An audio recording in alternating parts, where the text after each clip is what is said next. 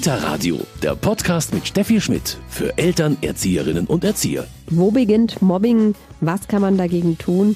Das ist heute unser Thema im Kita-Radio und Mobbing ist etwas, das im Großen oder Kleinen viele, viele Kinder erleben. Bei mir ist Agnes Becker vom Kinderschutzbund München. Frau Becker, Mobbing ist ein Thema, davon hören wir eigentlich immer mehr. Steigt das wirklich die Mobbingfälle oder ist glücklicherweise vielleicht auch unsere Aufmerksamkeit darauf größer geworden? Das ist eine Frage, ich glaube, die stellen sich Eltern und auch alle Fachkräfte in dem Bereich und die ist eigentlich nicht zu beantworten. Es ist auf jeden Fall, kann man heute sagen, dass die Sensibilität sehr viel größer ist, dass auch Eltern noch genauer hinschauen und dass auch gesellschaftlich eigentlich, dass man auch genau weiß, welche unglaublichen Auswirkungen für Kinder, aber auch für Familien und für Fachkräfte unbearbeitetes Mobbing haben kann. Und deswegen ist da, würde ich sagen, die Motivation auch einzuschreiten sehr viel höher geworden. Ob das jetzt zahlenmäßig heute mehr ist als vor 20 Jahren, traue ich mich nicht, da irgendeine Hypothese abzugeben. Eltern, Schulen, die zu Ihnen kommen, Beratung da wollen, wie fällt denen überhaupt das Mobbing auf? Was für Erfahrungen haben die gemacht? Was für Erfahrungen haben deren Kinder machen müssen? Also da ist es so, es geht von der einen Seite von Fachkräften, die sagen, ich merke, irgendwas stimmt nicht bei mir in der mhm. Klasse. Es gibt sehr viel Streit, aber auch irgendwie ist es so vom Bauchgefühl, ist es so eins mehr. Und ich würde gerne, dass jemand nochmal hinschaut. Und dann gibt es aber auch, dass Lehrkräfte oder Fachkräfte kommen und sagen, ähm, Eltern oder Kinder waren bei mir und haben erzählt, das und das passiert im Schulhof, in der Umkleide. Da kann man sich alle Schikanen vorstellen, die man sich irgendwie ausdenken kann. Also es geht von Schubsen, Beschimpfen, aber auch wirklich körperliche Übergriffe, Beschämungen, wie Hose runterziehen, Sachen wegnehmen, Sachen zielgerichtet kaputt machen, jemanden ausschließen, alle sind zum Geburtstag eingeladen, nur ein Kind nicht, beziehungsweise bekommt das Kind vielleicht das falsche Datum genannt und steht dann blöd da. Also wirklich, wenn man sich das erzählen lässt, was da so vorkommen kann, auch vor allem bei den Kleinen, da muss man auch gut schlucken. Und das ist auch oft ein Schock für alle Fachkräfte, für Lehrkräfte und auch für Eltern. Und Eltern bekommen das oft so erst sehr spät mit. Sie merken, irgendwas stimmt nicht und irgendwann bricht es aus den Kindern raus und es gibt viele Tränen und ähm, das Kind offenbart sich. Wir sprechen heute genauer über dieses Thema hier beim Kita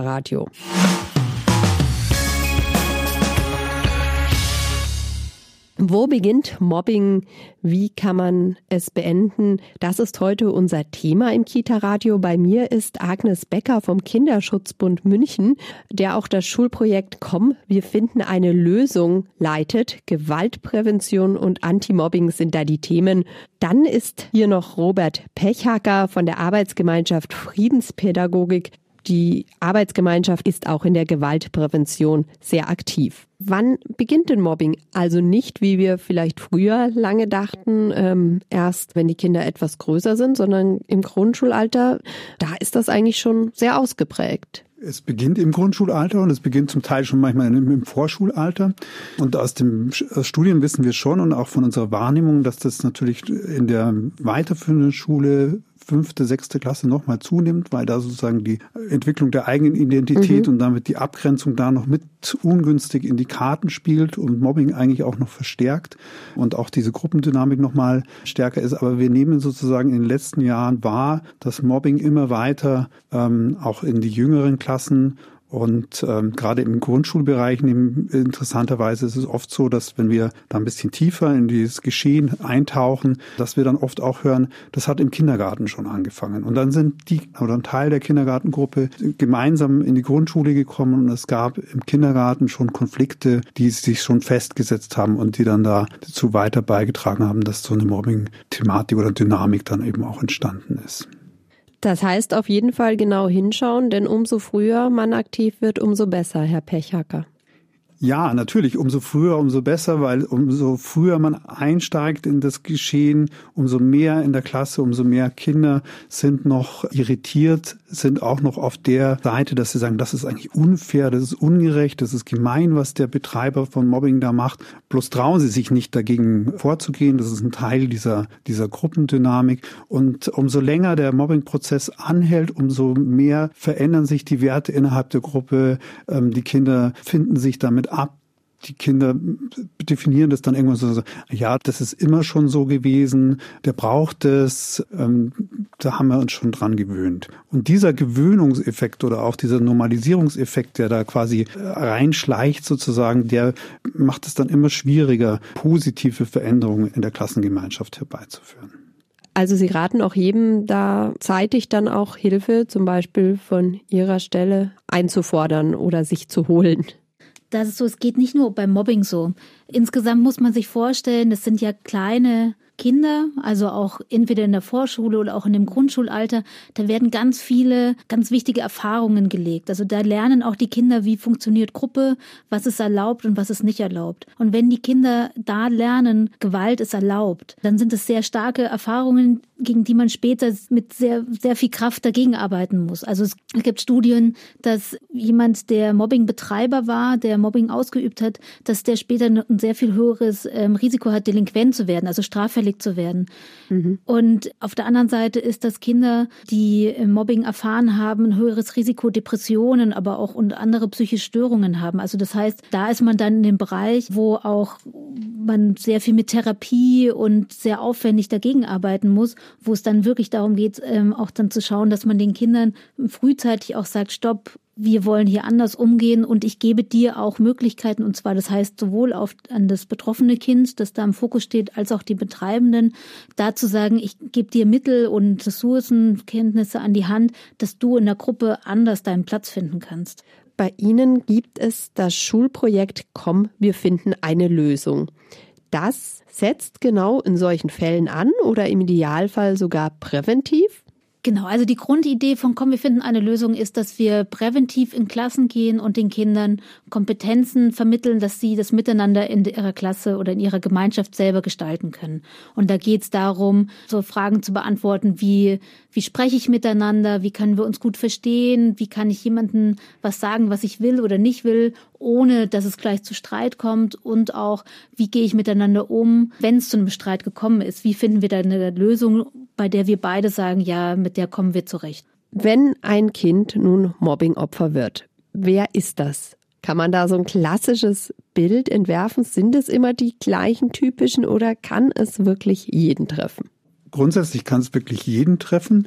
Man kann natürlich schon sagen, dass sozusagen ein Stärke- oder Machtgefälle zwischen dem Betreiber und dem Betroffenen von Mobbing ist. Aber da Stärke bedeutet eben nicht immer körperliche Stärke, bedeutet auch nicht, dass man sozusagen ähm, verbal besser aufgestellt ist, sondern Stärke bedeutet auch, dass man zum Beispiel gut vernetzt ist, Freunde hat, die einen schützen oder die auch ein gutes Standing in der äh, Klassengemeinschaft haben. Deswegen ist es schwierig, das festzumachen. Letztlich zeigt ja interessanterweise, wenn Mobbing Betroffene die Gruppe oder die Klasse verlassen, dass dann ein anderes Kind nachrückt. Und das macht nochmal deutlich, wie austauschbar diese Rolle eigentlich ist. Also, dass ganz verschiedene Kinder in diese Rolle kommen und das, was dann angeführt wird als Ausgrenzungsmerkmal, dass man sagt, weil du so und so bist oder dich so und so verhältst, behandeln wir dich so, das ist eben auch beliebig austauschbar. Aber die Kinder sind heute auch vielfach einen langen Tag beieinander, danach noch im Hort, in der Mittagsbetreuung, im offenen oder gebundenen Ganztag. Und ein Mobbingopfer bleibt dann demnach auch vermutlich auch den ganzen Tag erstmal das Mobbingopfer. Ja, das, da, genau in dem Bezug auf diese Dynamik sehen wir natürlich da das schon auch sehr kritisch, weil es gibt natürlich schon Kinder und Jugendliche, die von Mobbing betroffen sind, die im außerschulischen Bereich, in Jugendverbänden, in Vereinen, in offenen Kinder- und Jugendarbeit dann nochmal so einen Ausgleich finden, ja. ähm, wo sie besser mit den Auswirkungen sozusagen das eher balancieren können, was ja aber keine Lösung ist. Ne? Es geht letztlich Klar. schon darum, Lösungen zu erarbeiten, wie man das Mobbing auch beendet. Herr Pechhager, jetzt haben Sie gerade vorher gesagt, wenn das Kind die Klasse verlässt, wird meist oder oft ein anderes Opfer gefunden. Dieses, das Kind verlässt die Klasse, das ist etwas, was man, denke ich, unter Eltern immer mal wieder hört. Auch so ein Ratschlag, wenn jemand eben erzählt, das eigene Kind tut sich schwer in der Klasse, wird da geärgert, vielleicht gemobbt du, dann versuch doch gleich die Klasse zu wechseln. Das ist aber nicht der Weg, den Sie als Fach Stelle anstreben würden als erstes? Da sollten sich Eltern gut beraten lassen. Natürlich kann es in manchen sehr verfahrenen Situationen im Sinne vom Schutz des Kindes eine Lösung sein, das Kind aus der Klasse zu nehmen. Man muss aber gleichzeitig sehen, dass der Wiedereinstieg in eine andere Klasse im laufenden Jahr und mit diesen ja. Erfahrungen nicht leicht fällt. Wir würden immer erstmal priorisieren, zu schauen, was ist in der Klassengemeinschaft und wer in dieser Klassengemeinschaft Lehrkräfte, wer kann hier erstmal unterstützend tätig werden und wie kann man eigentlich für beide oder für alle Beteiligten, also nicht nur für den Betreiber und für den Betroffenen, sondern auch für die Klassengemeinschaft einen Prozess gestalten, wo man lernt, wie kommt man denn aus sowas wieder raus. Weil dass wir uns im Laufe unseres Lebens immer wieder mal in Situationen befinden, wo einzelne Personen sich dominant verhalten, wo eine Gruppe dann darauf reagiert und wo Menschen sozusagen ausgegrenzt oder an den Rand geschoben werden. Das kann ja immer wieder mal passieren. Und wenn wir lernen für solche Situationen, dass es da auch ein positives Ende geben kann, das nicht nur bedeutet, es müssen Einzelne gehen. Und es ist auch so, dass es, also wenn man diese Lösung wählt, also das Kind geht aus der Klasse raus, geht in eine andere Klasse, ja. einerseits ist es wichtig, dass dieses Kind begleitet wird, dass das auch merkt, ich bin nicht der Grund mhm. gewesen, ich bin nicht falsch. Das ist oft sowas, was die Kinder dann auch mitnehmen und auf der anderen Seite, dass die äh, mit der Klasse, die dann zurückbleibt, dass mit der gearbeitet wird. Weil wir wissen auch aus Studien, dass in einer ganzen Gruppe auch die Kinder, die nicht direkt betroffen sind vom Mobbing, das Stresslevel steigt, die sind da wie ja. auf Hab 8 und da bleibt viel zurück. Und das ist nicht gelöst, indem nur ein Kind geht raus, sondern die Struktur bleibt ja da. Und da muss man mit dem Miteinander arbeiten oder muss man gucken, dass diese Gemeinschaft wieder auf eine andere Bahn kommt. Frau Becker, das Schulprojekt Kommen, wir finden eine Lösung. Wie läuft das genau ab? Also unser normales Präventionskonzept, also wir, das heißt, das ist ein Fachkräfteteam aus einem Mann und einer Frau und wir begleiten die Klassen etwa über fünf Wochen. Das heißt, wir sind fünfmal in der Klasse, immer für eine Doppelstunde zu unterschiedlichen Themen, wie zum Beispiel Gemeinschaft, Kommunikation, Gefühle, Konfliktklärung. Eingerahmt ist es, dass wir einen sehr engen Austausch mit den Lehrkräften haben. Die sind auch eingebunden in das Projekt und kriegen auch noch Unterstützung beim Weiterarbeiten.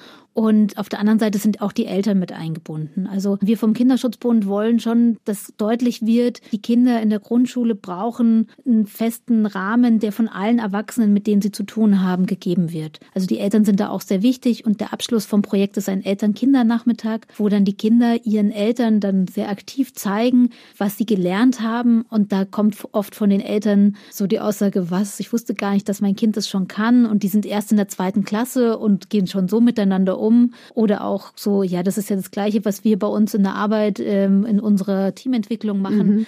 Also da ist schon deutlich, dass eben diese Themen sehr gleich sind und wird auch erfahrbar, also wie wirklich so emotional schön das ist, wenn man was Gemeinschaftliches erlebt und wenn man Kontakt erlebt, auch zwischen Eltern und Kindern. Das ist ja auch nicht das Alltägliche, dass man wirklich Zeit hat, sich zuzuhören.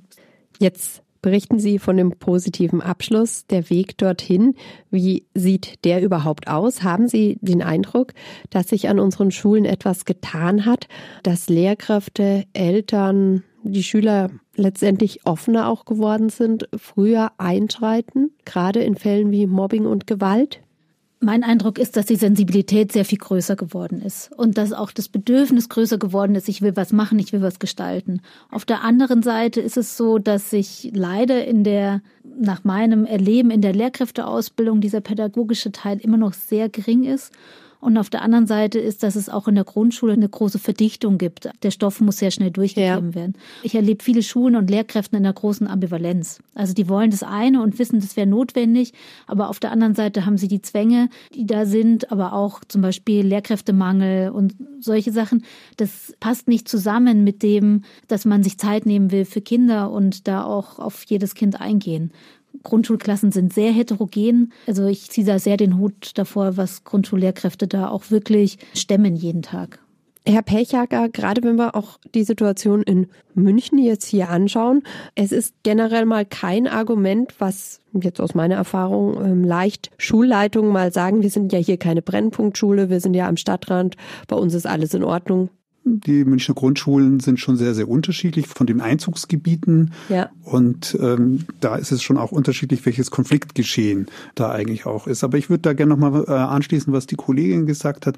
Ähm, in dieser äh, Gemengelage von verschiedenen Aufgaben und Verantwortungen, die so eine Schule hat, ist unser großes Anliegen, wenn wir zu einem Mobbingfall arbeiten, erstmal die Kooperation und auch die Kommunikation unter den Erwachsenen. Also bevor wir überhaupt mit den ja. Kindern arbeiten, da erstmal das Netzwerk zu stärken. Also es geht darum, Eltern in einem Informationsabend zum Beispiel erstmal über das Phänomen auch zu informieren und sie zu stärken, auch in die Kommunikation mit der Schule zu treten, aber auch zu beraten, dass zum Beispiel dieser Begriff Mobbing oft erstmal alarmierend ist und erstmal sozusagen so ein bisschen Panik auch auslöst, was übersehen zu haben.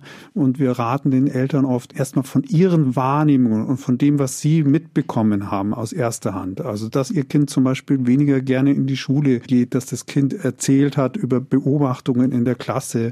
Diese Veränderungen und die Sorge um das Kind, das mit der Schule und mit der Lehrkraft teilen und darüber sozusagen ins Gespräch kommen. Und dann versuchen wir schon bei einer betroffenen Klasse alle Lehrkräfte, die mit der Klasse zu tun haben, vielleicht manchmal auch die Elternklassensprecherin, mhm. die Schulleitung und dann auch zu schauen, wer ist noch mit an der Schule, die Schulsozialarbeit, die Erzieherinnen vom Tagesheim und so weiter. Dann gemeinsam einen Blick auf diese Klasse und auf die Situation zu entwickeln und dann auch gemeinsam zu überlegen, was braucht es? Braucht es mehr Schutz am Pausenhof zum Beispiel oder in den Garderoben? Also wo muss vielleicht kurzfristig auch dieses Aufsichtslevel ein bisschen mehr nach oben gezogen werden? Und mit wem kann man alles kooperieren? Wie kann man auch Eltern mit einbinden, so dass man dann gemeinsam letztlich auch eine Lösung erarbeiten kann? Sie haben gerade schon die Erzieherinnen Hort in den Mittagsbetreuungen angesprochen. Auch hier kann ja eben ein Mobbing-Problem auftreten und Sie sagen einfach auch, das muss man, ja, global kann man jetzt fast sagen, aber im großen Rahmen lösen, aber die dürfen sich natürlich auch an Sie wenden. Ja, selbstverständlich dürfen die sich auch an uns wenden. Auch da ist es ja so, wenn jetzt zum Beispiel am Nachmittag, wo weniger Struktur ist, also wo nicht alles so fein durchgetaktet ist wie am Vormittag, dass dann manchmal diese Dynamiken vielleicht auch eher sichtbar werden, wenn dann draußen im Freien gespielt wird und beim Mittagessen und bei Sport und Bewegung und so weiter. Und dann geht's natürlich aber auch um die Kooperation vom Hort oder vom Tagesheim mit der Schule mhm. und zu schauen sozusagen, ist das ein Phänomen, das uns nur hier am am Nachmittag jetzt auffällt oder das eigentlich, wenn man genau hinschaut, auch am Vormittag. Und da geht es nicht um, dass die Menschen das nicht sehen würden, sondern ja. es ist tatsächlich auch ein Teil der Dynamik, dass Mobbing meistens da stattfindet, wo Erwachsene eben nicht anwesend sind. Eben auf dem Pausenhof, in den Umkleiden, am Schulweg. Da finden die einzelnen Mobbinghandlungen statt. Das sind dann meist schon andere Kinder dabei. Deswegen spielt es so eine yeah. wichtige Rolle, die scheinbar Unbeteiligten mit einzubeziehen in die Lösung, weil die sind oft zugegen, die reagieren unsicher oder die lachen oder also sie können verstärken, aber sie können auch durch nichts tun, quasi das Geschehen auch laufen lassen und die haben eine große Mitverantwortung oder anders gesagt, die haben auch eine große Möglichkeit zu einer Veränderung, zu einer positiven Veränderung beizutragen. Das heißt aber auch, da appellieren Sie vielleicht auch an die Eltern, da sensibel zu sein, dem Kind wirklich Glauben zu schenken, auch wenn vielleicht Lehrkräfte oder Erzieher erstmal sagen, nee, habe ich noch nie was beobachtet bei Ihrem Kind, kein Problem. Ja, erstmal sozusagen zu Hause als Eltern offen zu sein, weil wir neigen ja ganz oft dazu, ja. dann zu sagen, na ja, da wirst schon auch was gemacht haben. Oder lass dir halt nichts bieten. Und das sind oft Ratschläge, die das entweder nicht ernst nehmen oder die eigentlich auch die Dynamik dann nochmal verschärfen und das Kind nicht wirklich unterstützen. Wichtig ist, glaube ich, mit den Kindern, wenn man über Konflikte in der Schule spricht, sehr auch zu fragen, was ist denn davor passiert und was ist noch davor passiert. Aber nicht in so einem verdächtigen ja. Ton im Sinne von, was hast denn du gemacht, sondern dass man sozusagen nicht nur die Episode mitbekommt, sondern auch mit dem Kind den Blick schärft dafür, dass einzelnes Konfliktgeschehen immer sozusagen eine Vorgeschichte hat. Und dann ist natürlich auch interessant, wie wurde denn reagiert? Und damit kriegen auch die Kinder erstmal eine andere Wahrnehmung und fühlen sich auch mehr ernst genommen im Sinne von, ah, meine Eltern wollen das tatsächlich auch wissen. Und in so einem Klima entsteht natürlich auch eher die Bereitschaft dann zu sagen, da läuft was ganz grundsätzlich schief gerade. Kita Radio. Service. Die Pläne der Jugend- und Familienministerkonferenz für eine schrittweise Wiedereröffnung von Kitas werden von vielen Seiten grundsätzlich begrüßt. Es gibt aber auch Skepsis. Der Beschluss sende in der Corona-Krise das klare Signal, dass das Wohl der Kinder in den Mittelpunkt gehöre, erklärte die Caritas am Mittwoch. Viele Kita- und Schulkinder werden gerade um Entwicklungsperspektiven beraubt, warnte der Chef des katholischen Wohlfahrtsverbandes Peter Neher. Er forderte konkrete Empfehlungen zu zusätzlichen Angeboten für Kinder mit besonderem Unterstützungsbedarf. Auch müsse ein Ersatz für das fehlende Mittagessen, wie ihn das am Mittwoch vom Kabinett auf den Weg gebrachte Sozialschutzpaket 2 vorsehe, nah an den Strukturen der Kitas und Schulen angelehnt sein. Die Vorstellung eines Mittagessens auf Rädern sei dagegen realitätsfremd. Für die Kindertagesbetreuung empfehlen die zuständigen Minister aus Bund und Ländern einen behutsamen Wiedereinstieg in vier Phasen. Von der derzeitigen Notbetreuung bis hin zum vollständigen Regelbetrieb. Dies sei in den kommenden Wochen und Monaten aus bildungs- und entwicklungspsychologischen Gründen notwendig, erklärten sie am Dienstag. Entscheidend sei aber, dass das Infektionsgeschehen weiterhin verlangsamt werde.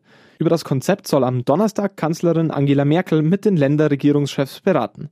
Der Geschäftsführer des Verbandes katholischer Tageseinrichtungen für Kinder, Frank Jansen, nannte die Vorschläge eine wichtige Orientierung. Jetzt sei es an den Ländern, diese konkreter zu fassen, sagte er der katholischen Nachrichtenagentur KNA. Wenn man zum Beispiel über alternative Raumkonzepte rede, sei die Frage, ob man dabei auch Kinder- und Jugendzentren oder Spielplätze einbeziehen könne. Zudem müsse über erweiterte Öffnungszeiten in Randzeiten nachgedacht werden und darüber, ob ein erhöhter Personalbedarf auch durch Studierende, Auszubildende oder Freiwillige mit abgedeckt werden könne. Wo beginnt Mobbing? Wie kann man es beenden? Das ist heute unser Thema im Kita-Radio. Bei mir ist Agnes Becker vom Kinderschutzbund München. Dann ist hier noch Robert Pechhacker von der Arbeitsgemeinschaft Friedenspädagogik. Frau Becker, wenn Sie dann mit den Schulen, mit den Horts, mit den wie auch immer gearteten Gruppen arbeiten, das ist ein langer Prozess. Also das kann ganz unterschiedlich sein. Also Mobbing ist sehr, sehr vielfältig und es kann sein, dass es, wenn es sehr eskaliert ist, dass man wirklich auch lange arbeiten muss und lange auch bei der Klasse bleiben muss. Auf jeden Fall werden die Lehrkräfte oder die Personen, die immer mit der Klasse arbeiten, die müssen schon eine bestimmte Kontinuität und auch Hartnäckigkeit haben, da dran zu bleiben. Dranbleiben heißt aber, für bestimmte Werte einzustehen. Was ist hier erlaubt und was ist nicht erlaubt? Da gehört es dazu, jedes Kind darf hier seinen Platz haben. Auch wenn jemand anders ist und vielleicht ja. man nicht mit ihm kann, gibt es ja oft genug, ist es kein Grund, um gemein zu dem Kind zu sein. Und das sind solche Kleinigkeiten, aber sowas muss man ganz feste immer wieder setzen und auch bei allen Kindern, auch gerade bei den Kindern, die Schikanen oder Mobbing ausgeübt haben, dann auch zu sagen, das zu belohnen, wenn sie in andere Richtungen gehen, auch zu sehen und aber auch dieses destruktive Verhalten genau zu unterbinden. Und da ist es oftmals so, dass es da viel um Haltung geht. Also da geht es wirklich um Haltung bei den Fachkräften, um Haltung, hinschauen. Und dann ist dieses Soziale, ist ja wie so eine Basis, die sich durch alles durchzieht. Wie gucke ich die Kinder an? Wie gehe ich damit um? Wo schreite ich ein oder nicht? Und es gibt auch Studien dazu, dass ähm, sozusagen die Handlungen von Fachpersonal extrem wirksam sind, auch um Mobbing zu stoppen. Und da geht es dann da gar nicht darum, sofort einen Streit zu schlichten und die perfekte Lösung zu haben für irgendwas. Aber es ist ganz wichtig, dass wenn man was beobachtet, wo die Kinder aufeinander losgehen und streiten und vielleicht auch sich hauen oder beleidigen, dass Erwachsene das stoppen, dass die nur sagen, stopp, so nicht. Da geht es dann nicht darum zu sagen, was soll jetzt anfangen, das kann man mit den Kindern ausmachen, aber nicht vorbeigehen und so sagen, oh, ich habe jetzt gerade keinen Nerv dafür. Weil das ist was, wenn man die Mobbing-Dynamik drin hat, das verstärkt es dann. Sie haben ganz viel auch die Elternarbeit angesprochen. Es ist natürlich sehr schlimm zu sehen, das eigene Kind wird gemobbt, aber sicher auch nicht einfacher zu erfahren, mein Kind ist der Aggressor. Wie gehen Eltern damit um? Das ist für Eltern oft ganz, ganz, ganz schwierig, weil sozusagen, wie sich das eigene Kind verhält, wie erfolgreich es ist, wo, wo es auch scheitert sozusagen. Und das löst bei Eltern sozusagen entweder Stolz aus im positiven Fall oder eben auch Beschämung. Also sie schämen sich auch ein Stück weit für das, ähm, was ihr Kind macht. Und gleichzeitig haben wir aber oft auch die Situation, dass wenn jetzt zum Beispiel Eltern untereinander versuchen, das Thema zu lösen, dass sich dann Eltern aber ganz schnell angegriffen fühlen.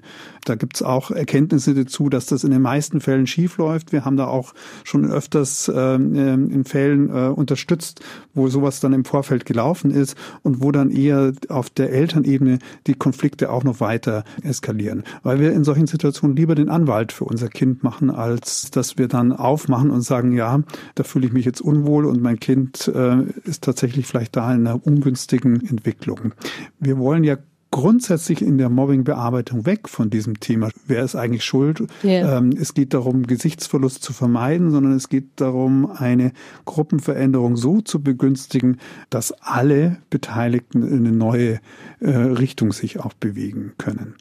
Ja, und das heißt zum Beispiel auch der Betreiber, das ist ein ganz, ganz wichtiger Punkt, dass man den nicht aus dem Blick verliert. Der hatte bisher eine sehr wichtige, zentrale Rolle innerhalb der Gruppe, auch wenn die negativ besetzt war und bei vielen Kindern mit, mit Angst vielleicht auch. Wenn wir Mobbing beenden, dann hat diese Person auch erstmal keine Rolle. Und es geht dann auch darum zu gucken, wie kann das Kind, das vorher Mobbing betrieben hat, wieder ein positives Standing und eine positive Aufgabe innerhalb der Gruppe finden. Mhm. Also für die Eltern, wo das Kind betroffen ist vom Mobbing, ist es, das ist eine sehr belastende Situation für die ganze Familie. Ja. Weil das ist schon, man sieht sein Kind, dem geht's nicht gut, man kann es eigentlich nicht beenden sofort, weil es außerhalb der Handlungsmacht liegt. Und man muss es so ein bisschen aushalten und man muss ja. da stark sein und so. Und ähm, ich würde da allen Eltern, die da in so einer Lage sind, sehr ans Herz legen, dass sie sich für sich selber Unterstützung suchen. Also dass sie jemanden haben, wo sie mit diesen ganzen Gefühlen, die man damit konfrontiert ist, also Ohnmacht, Beschämung, Wut, die man nicht dem Kind erzählen kann, sondern die, da packt man sie weg, aber man selber hat die auch und dass man sich da jemand sucht, mit dem man die teilen kann und auch wieder gucken kann, was kann ich denn in meinem Bereich tun, um mein Kind zu stärken. Aber was sind da so kleine Tipps? Also ich habe jetzt schon persönlich auch von Eltern gehört, die gesagt haben, ihr Kind hat Schwierigkeiten. Ach, dann äh, lade ich doch die betreffenden Aggressoren, sage ich mal, mal öfter nach Hause ein, dann wird das alles besser. Kann, wenn es jetzt nur um Streitereien ja. und solche Sachen, kann es funktionieren. Es kann auch wirklich ein Horror sein fürs ja. Kind ich glaube, ein ganz wichtiger Aspekt ist da, dass man mit dem Kind zusammen auch schaut, was braucht es jetzt. Ja. ja und nicht über den Kopf des Kindes hinweg. Ne? Also nichts ist unangenehmer, als man holt dann sich sozusagen Absolut, den, ja. denjenigen nochmal ins Haus, mit dem man in der Schule schon nicht klarkommt, weil die Mama sich das jetzt überlegt hat. Das ist ein Stück weit auch der Hintergrund, warum Kinder oft das zu Hause sehr spät erst sagen also und insbesondere yeah. auch, auch Jugendliche, weil sie die Befürchtung haben, oh, wenn ich das meinen Eltern sage, meiner Mutter sagt oder meinem Vater sagt, dann werden die aktiv und dann machen die Aktivitäten, die ich selber nicht mehr im, im Griff habe. Die können peinlich sein, die können nach hinten losgehen. Das kann gut sein, dass mir das eben nicht hilft. Wir haben jetzt gesagt, was man nicht machen soll. Was ganz wichtig ist, sind so diese kleinen, leisen Sachen wie zuhören, ähm, vielleicht auch in den Arm nehmen, auch sagen, ja, das ist schwierig. Das wäre auch für mich als Erwachsene schwierig. Ja. Auch da Vertrauen schenken, auch zu sagen, wir als Familie, wir sind ja auch eine Gruppe, wir können auch was Schönes machen. Also da auch wirklich dieses warme Nest bieten, das ist was ganz Wichtiges in der schweren Situation. Und da dann zu schauen, wie kommen wir raus. Aber diese Zeit, um die zu überbrücken, das sind eben diese kleinen Sachen von unglaublicher Bedeutung. Und sich eben, wenn nötig, auch Hilfe von Stellen wie Ihrer holen. Das kann man jederzeit. Das Thema Mobbing klingt für viele so aussichtslos oft, aber es gibt, das sagen Sie ganz klar, einen Weg auch da wieder raus. Also man kann wieder rauskommen und das würde ich auch gerne allen Eltern und Kindern, die gerade da sozusagen in der akuten Situation sind, da wirkt es sehr ausweglos. Und ähm, es kann sich auch zum Positiven entwickeln. Man kann Lösungen finden, die vielleicht auch außerhalb der jetzigen Gruppe sind, wo ähm, das Kind auch gestärkt oder auch wieder mit einer bestimmten Kraft rausgehen kann. Da würde ich alle ermutigen und auch aufrufen, dass sie da die Unterstützung suchen, die ihnen gut tut und sich auch nicht von Bemerkungen von anderen abhalten lassen, sondern nehmen Sie das sehr ernst, gehen Sie nach Ihrem Bauchgefühl und holen Sie sich Hilfe.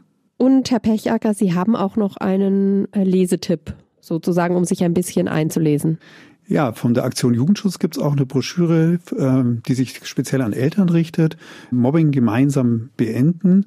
Ähm, und da wird speziell nochmal sozusagen auf die Situation der Eltern, die von einem betroffenen Kind, aber auch von Eltern, die ein Kind haben, der oder die Mobbing betreibt, eingegangen und hilft sozusagen auch da so die eigenen Befindlichkeiten und die eigene Betroffenheit und vielleicht auch das eigene Schockiertsein über das, was da passiert, ein bisschen zu sortieren. Und wir haben gleich noch auch den passenden Medientipp hier für Sie. Kita Radio, Medientipp.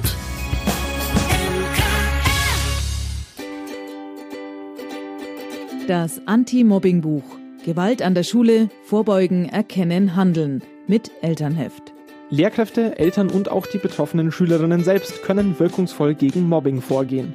Mustafa Janan zeigt in seinem praxiserprobten Anti-Mobbing-Buch mit Elternheft, wie dies gelingen kann. Es geht um schulische Gewalt, Mobbing, aber auch Cybermobbing. Außerdem werden Gewaltpräventions- und Interventionsmaßnahmen vorgestellt. Dazu gibt es Methoden, Übungen und Arbeitsmaterialien. Das Anti-Mobbing-Buch ist bei Belz erschienen und kostet 24,95 Euro. Das war's schon wieder mit dem Kita-Radio für heute. Mein Name ist Steffi Schmidt. Schön, dass Sie dabei waren. Kita Radio, ein Podcast vom katholischen Medienhaus St. Michaelsbund, produziert vom Münchner Kirchenradio.